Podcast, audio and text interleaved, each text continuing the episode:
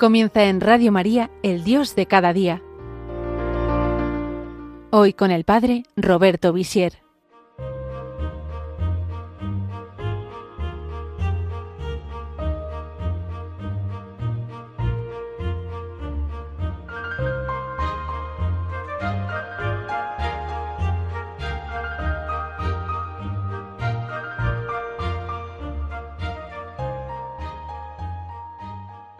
Buenos días a todos los oyentes de Radio María, buenos días. Estamos en el programa El Dios de cada día. Ha empezado un nuevo año, el año 2024, y siempre empezar el año nos llama a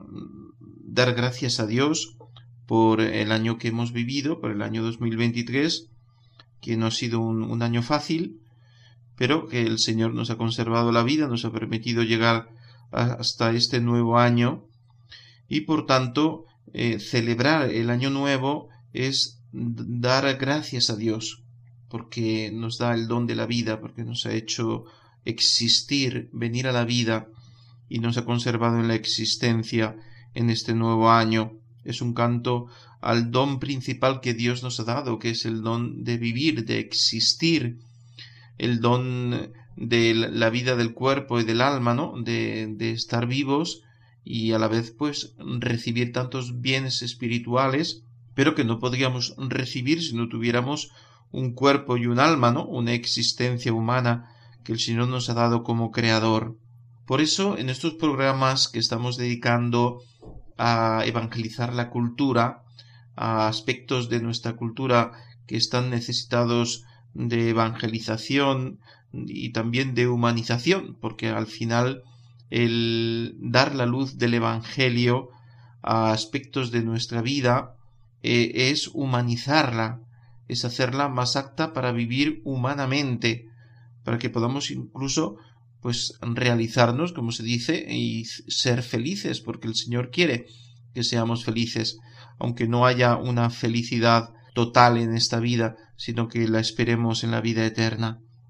Y en esta sociedad que vivimos, eh, existe una crisis del valor de la vida.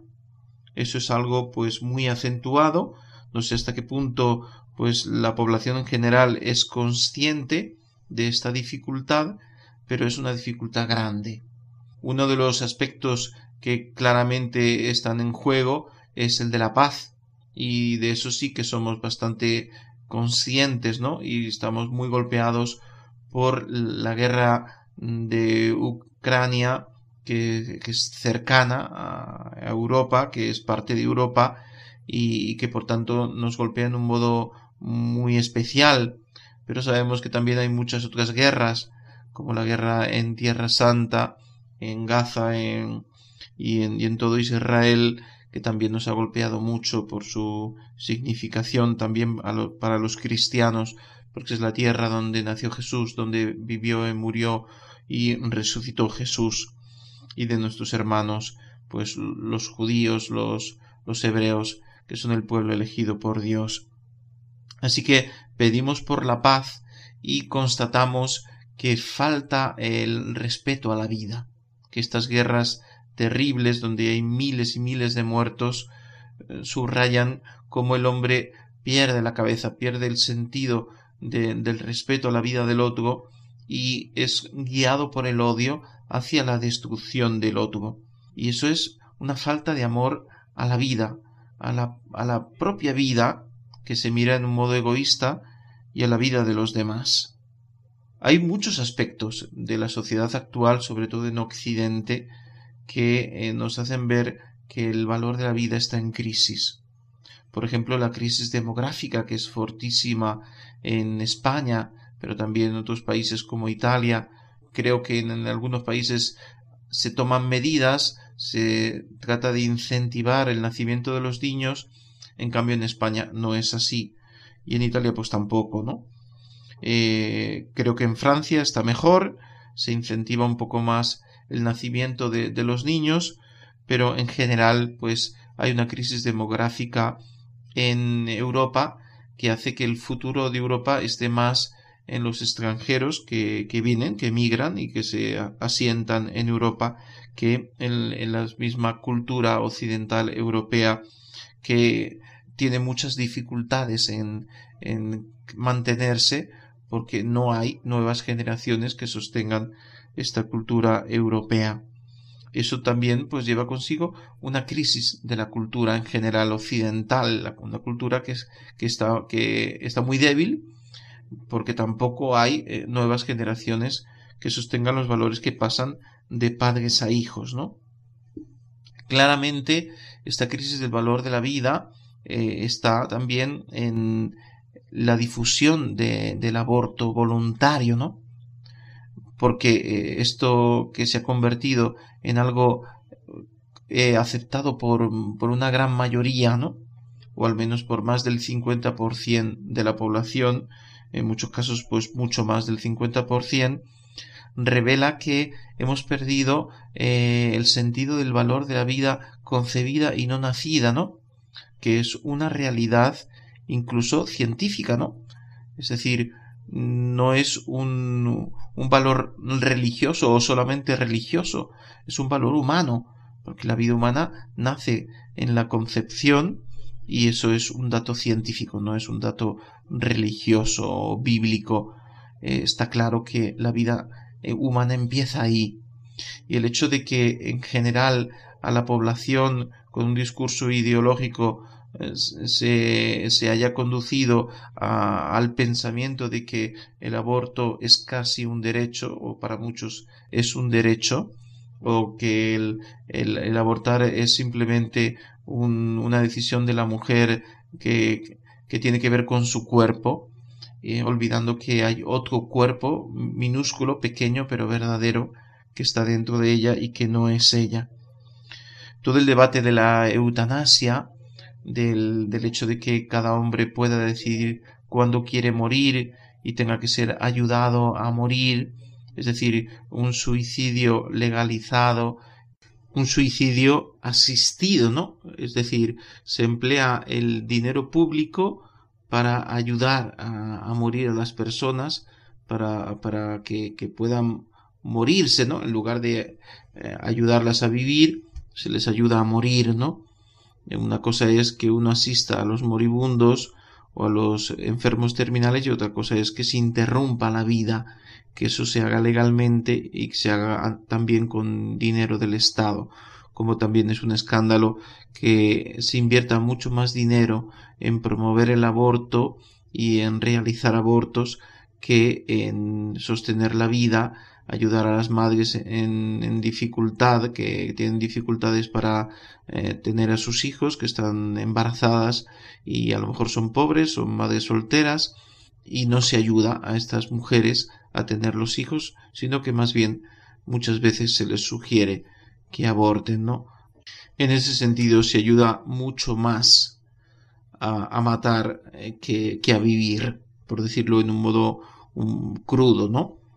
Y esta es la, realidad, la realidad grande de una cultura contra la vida, ¿no? Donde eh, también se ve pues mucha desilusión, pocas ganas de vivir, jóvenes que, que, no tienen perspectivas delante para formar una familia, que mm, no quieren arriesgar, que, que, les cuesta mucho casarse, que no piensan en tener hijos, que no valoran la vida como algo positivo, porque hay mucha depresión, ¿no? mucha desconfianza, mucha incerteza cuando uno mira adelante el futuro y esto pues causa una desazón grande, ¿no? Hay, hay tristeza, hay soledad, es una, una cultura donde falta eh, las ganas de vivir, eh, el amor a la vida. Tanto a ese que ama tanto y ese que tanto odia, que ha olvidado vivir. Canto al que ahora traiciona y el que ahora perdona porque quiere seguir.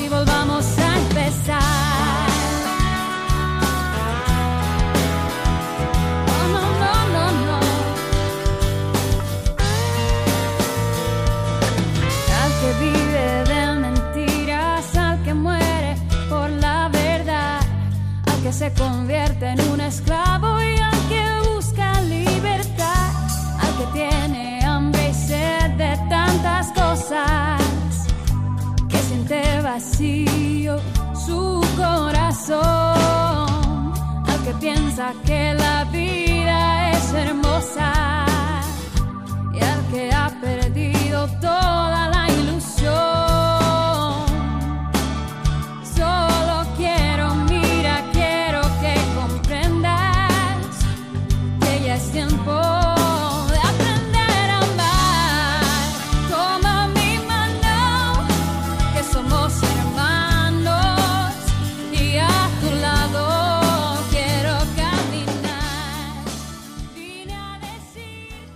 ¿Qué hacer entonces para propagar una, una cultura de la vida, un amor a la vida, ¿no?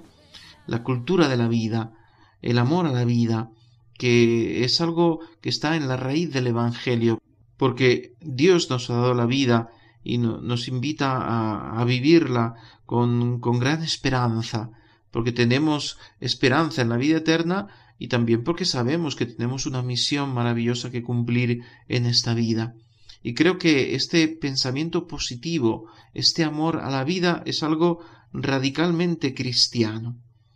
eh, que está fundado sobre todo en la dignidad de la persona humana, en el hecho de que todos hemos sido creados por amor, no hemos venido a la existencia por casualidad, sino que hemos sido creados por un acto del amor de Dios que ha pensado en nosotros, que nos ha elegido, que nos ha amado y nos ha llamado a la existencia y nos ha creado a su imagen y semejanza. Y luego si ah, hemos recibido el bautismo, hemos sido elevados a la condición de hijos de Dios. Así que somos imagen de Dios, templos de la Santísima Trinidad, hijos de Dios, llamados a vivir esta vida con una gran alegría, con un gran entusiasmo, con un deseo de sembrar el bien, y esto es algo que hay que propagar, este amor a la vida, es esta visión también positiva del hombre, porque el hombre que hace tanto daño a veces, que, que hace tantos desastres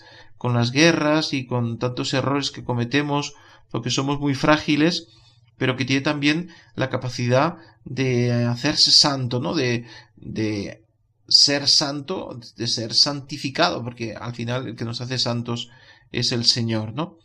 Entonces este amor a la vida, esta eh, visión positiva de la vida optimista, nos conduce al deseo no solamente de vivir nosotros, sino de ayudar a vivir a los demás, de amar a los otros, de amar la vida de los demás, y también la de crear nuevas vidas, la de seguir adelante, la de cuidar este mundo, pero no solamente los árboles, las plantas, los perros y los gatos y las focas, sino de cuidar la vida humana, de esa ecología integral que nos empuja a cuidar de la naturaleza, a cuidar de los animales que el Señor ha puesto en nuestras manos,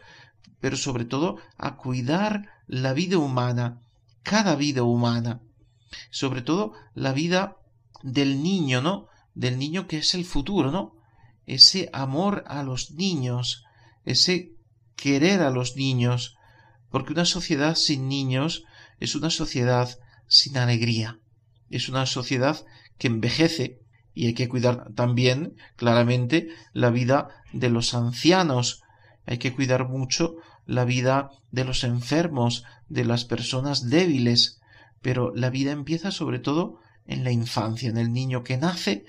muy frágil, que tiene necesidad de un amor grandísimo, de un gran afecto y de un cuidado en todo, ¿no? En el cuerpo, ¿no? En la salud física, en el alimento, en el vestido, en, en el hogar que lo tiene que recibir, en una familia, un padre, una madre y preferiblemente unos hermanos que, que, crezcan juntos y unos primos y primas y,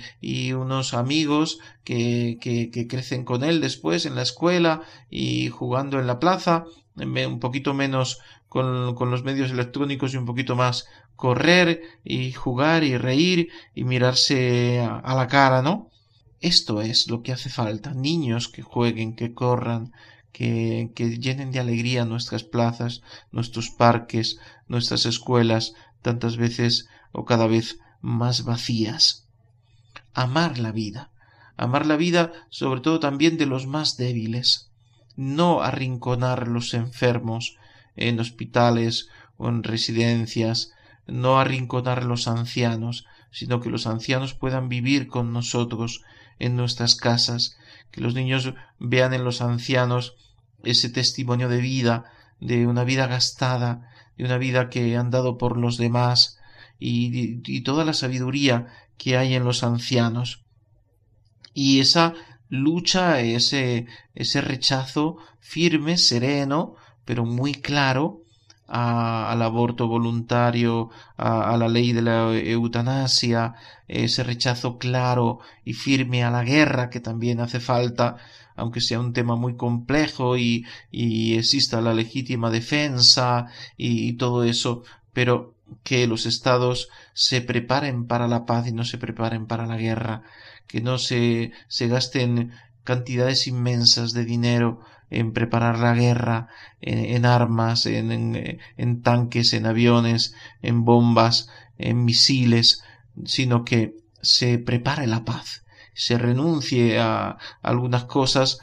pero en favor de la paz, porque siempre en una tratativa hay que renunciar a algo, y, pero que, que no sea siempre el ansia de un poder que al final eh, sufren las consecuencias los débiles y los soldados que van a combatir y las poblaciones que son bombardeadas, aplastadas por, por las bombas y por la escasez de todo, por la falta de luz, de agua, de alimentos, etcétera, ¿no? No vale la pena la guerra. No vale la pena. Y no se está trabajando por la paz. Podemos decir que en este momento no somos bienaventurados porque no estamos trabajando por la paz. Parece ser que el discurso general, lo que se, oye en, las noticias o en las declaraciones de los políticos es más cómo vencer la guerra, cómo armarse más, cómo prepararse para, para una guerra más fuerte y, el peligro de la guerra nuclear y todas estas cosas que al final están todas conectadas. Porque no creamos que el tema de la guerra no está conectado con el tema del aborto, con el tema de la eutanasia, porque cuando perdemos el respeto a la vida naciente, a la vida concebida y no nacida, a la vida de los niños, cuando ya no nos interesa que nazcan niños, cuando estamos pensando en nuestro egoísmo, cuando queremos vivir una vida cómoda, donde vivo para mí mismo, entonces ahí se oscurece la paz, porque el otro se convierte en un obstáculo para mi felicidad. El hijo se convierte en un peso, pero también el extranjero, pero también el país vecino, también los que piensan distinto de lo que pienso yo, y todo eso se convierte al final eh, en una carrera armamentística. Primero porque estamos enfrentados entre nosotros, las familias divididas, los divorcios, las desuniones, los hermanos que, que discuten por la herencia, que, que, no se hablan, las pocas amistades o la, la dificultad de encontrar amistades verdaderas, todo al final se convierte en una competencia por el propio egoísmo, por el propio bien personal, y nos incapacita para vivir unidos. No amamos la vida de los demás, amamos nuestra vida y la amamos desordenadamente. Por eso es tan importante promover una cultura de la vida, empezando por los más débiles, los niños, los enfermos, los ancianos, las mujeres en dificultad que están embarazadas, los débiles, empezando por los más débiles y al final respetando toda vida humana sin eh, mirar la condición social, la raza, el sexo, la religión, sino eh, respetando cada vida humana, toda vida humana. Y este amor a la vida se manifiesta en un modo muy especial cuando practicamos las obras de misericordia, cuando damos de comer al hambriento, de beber al sediento, cuando hospedamos al peregrino, al que no tiene casa, cuando eh, visitamos a los enfermos, a los encarcelados, todas las obras de misericordia, también espirituales, cuando consolamos al que está triste, cuando estamos atentos a los que están solos, sean ancianos o no lo sean, pero hay mucha gente sola también que no, que no es anciana, incluso jóvenes que viven solos y, y que no, no consiguen encontrar eh, un, un, amor verdadero para casarse o, o, porque viven en esta cultura individualista donde fácilmente estamos aislados, ¿no? y dar buen consejo al que lo necesita,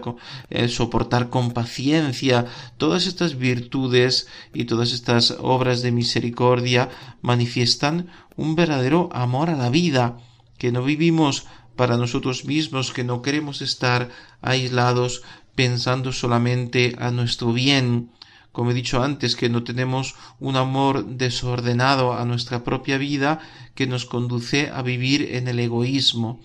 Esta visión positiva de la vida, donde yo amo mi vida y amo la vida de los demás, y, y eso hace que, que sonría, ¿no? Que sea feliz, que tenga esas ganas de vivir y que las pueda transmitir a los demás.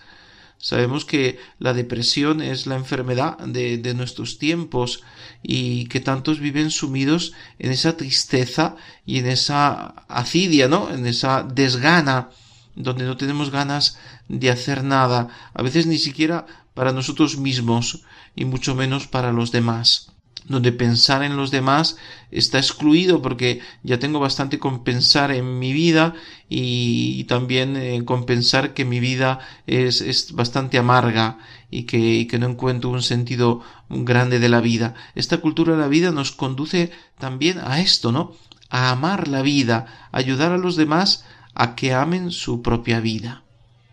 Hasta pronto.